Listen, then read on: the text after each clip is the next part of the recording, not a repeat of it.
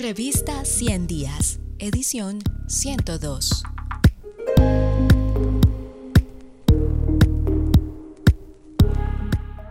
La probabilidad de una recaída al conflicto armado depende del papel político que tengan las fuerzas de seguridad del Estado.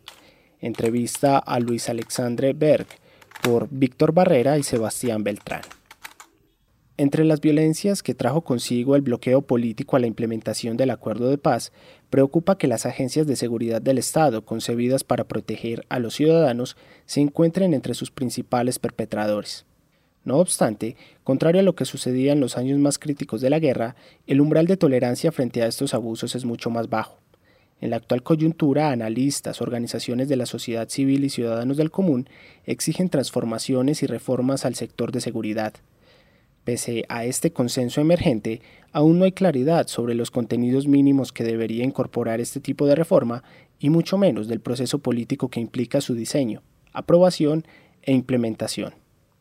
Para entender mejor este tema, conversamos con Luis Alexandre Berg, profesor de la Universidad Estatal de Georgia, cuyas investigaciones se han centrado en analizar las políticas de la paz y de la construcción de Estado, a través del estudio de los esfuerzos de reestructuración de las fuerzas militares y de policía en diferentes contextos históricos y geográficos.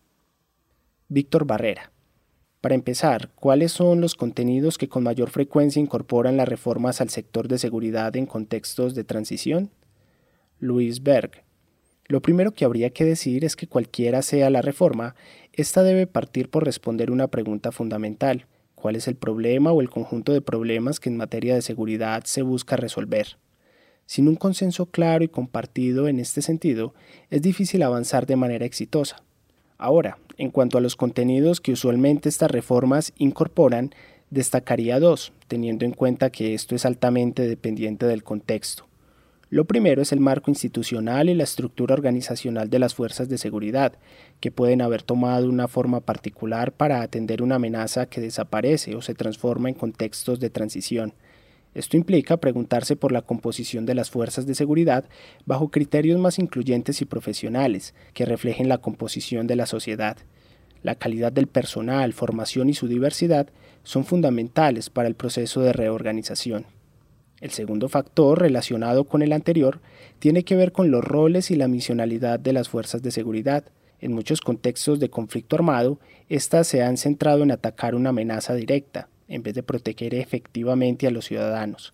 Se trata de las prioridades de seguridad y de cómo cambian.